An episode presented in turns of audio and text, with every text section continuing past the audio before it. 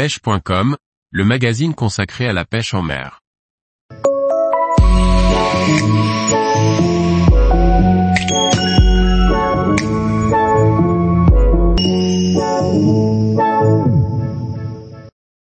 Quels accessoires pour bien débuter la pêche en flotte tube? Par Kevin Guignot. Chaque pêcheur, en fonction de sa pêche et de ses besoins, peut équiper son flotte tube comme il le souhaite. Voyons ici les différents accessoires indispensables ou non pour la pêche en flotte. Bien qu'il soit généralement inclus avec le flotte tube, il est important de bien réfléchir à l'organisation sur ce type d'embarcation.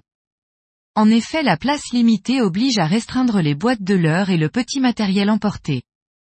Si le flotte tube comporte des bacans, il est intéressant d'en dédier un petit à la batterie du sondeur, ainsi celui-ci restera fermé toute la session. Idéal également pour y mettre les clés de la voiture, le téléphone ou tout autre objet, à risque.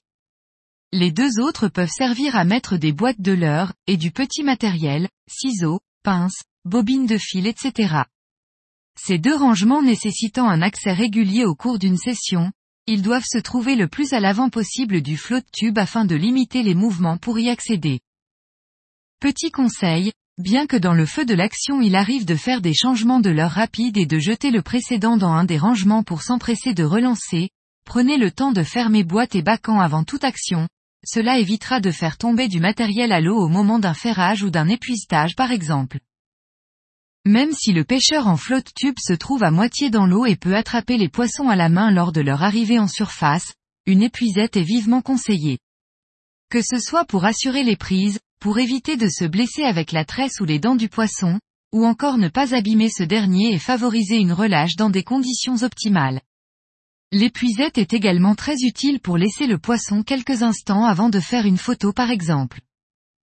Pour ce qui est des modèles, le diamètre ne doit pas être trop grand pour limiter au maximum l'encombrement, cependant, il ne faut pas choisir un manche trop court. Selon la longueur des cannes utilisées, il n'est pas toujours facile d'approcher un poisson juste devant le flotte tube. Pour éviter de la perdre, l'idéal est d'attacher l'épuisette à l'embarcation et, ou d'opter pour un modèle flottant.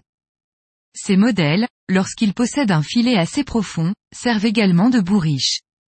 Un atout non négligeable pour la pêche de la perche par exemple, évitant ainsi de couper l'activité en relâchant un individu dans le banc.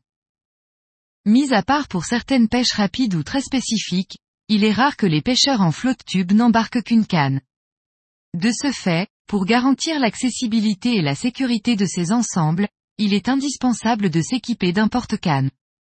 Les modèles de porte-canne spécial flotte tube sont tous similaires. Avec la possibilité de clipser jusqu'à 4 cannes, et possèdent un petit espace muni d'un filet en dessous, pour y mettre des leurres par exemple. Dans ce type de support, les cannes sont possession vers l'arrière. Il est donc important de rester très vigilant lors des déplacements ou des rapprochements entre les flottes tubes pour ne pas risquer de les abîmer. Vendu entre 35 et 60 euros, cet accessoire est quasi indispensable, il se fixe de manière très simple à l'aide de deux sangles, d'un côté ou de l'autre du flotte. Bien que le choix des cannes doit se faire en fonction de la technique utilisée et des poissons recherchés, il ne faut pas négliger quelques points importants pour choisir ces cannes dédiées à la pêche en flotte tube. Les talons doivent être assez courts afin de ne pas s'avérer gênants au moment des lancers, mais surtout au moment des combats. Pour la longueur de la canne, le compromis est plus compliqué à trouver, notamment pour les pêches en lancer ramené. De manière générale, plus une canne est longue, plus elle permet d'envoyer loin, mais plus elle est gênante pour amener un poisson à l'épuisette. Le bon compromis semble alors être les cannes comprises entre 2 mètres et 2,20 mètres, car en flotte tube il est possible de s'approcher des spots donc on ne nécessite jamais une très grande distance de lancer. Tous les jours, retrouvez l'actualité sur le site pêche.com. Et n'oubliez pas de laisser 5 étoiles sur votre plateforme de podcast.